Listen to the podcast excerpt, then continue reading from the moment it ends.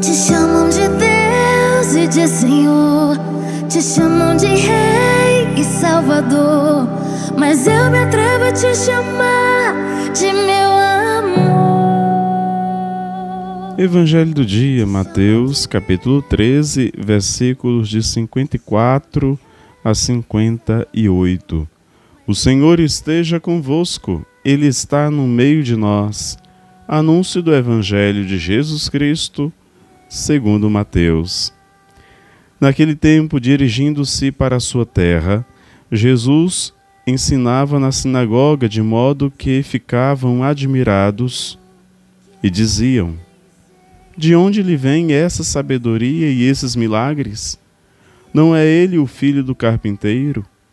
Sua mãe não se chama Maria e seus irmãos não são Tiago, José, Simão e Judas?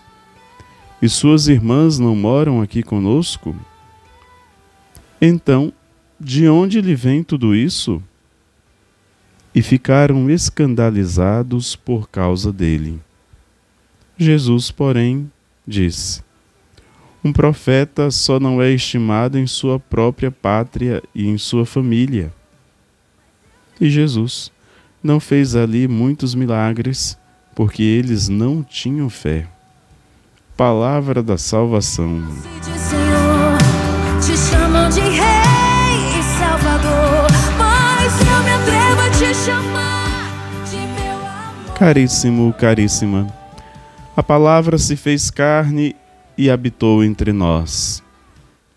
Os contemporâneos de Jesus, os conterrâneos de Jesus, não foram capazes de aceitar que um Deus tão grande, poderoso, como eles estavam acostumados a, a escutar na sinagoga, agora se manifestasse num homem como eles, um simples homem, o filho do carpinteiro.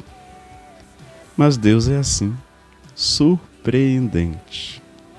não se curva a nossa imaginação para que o aceitemos.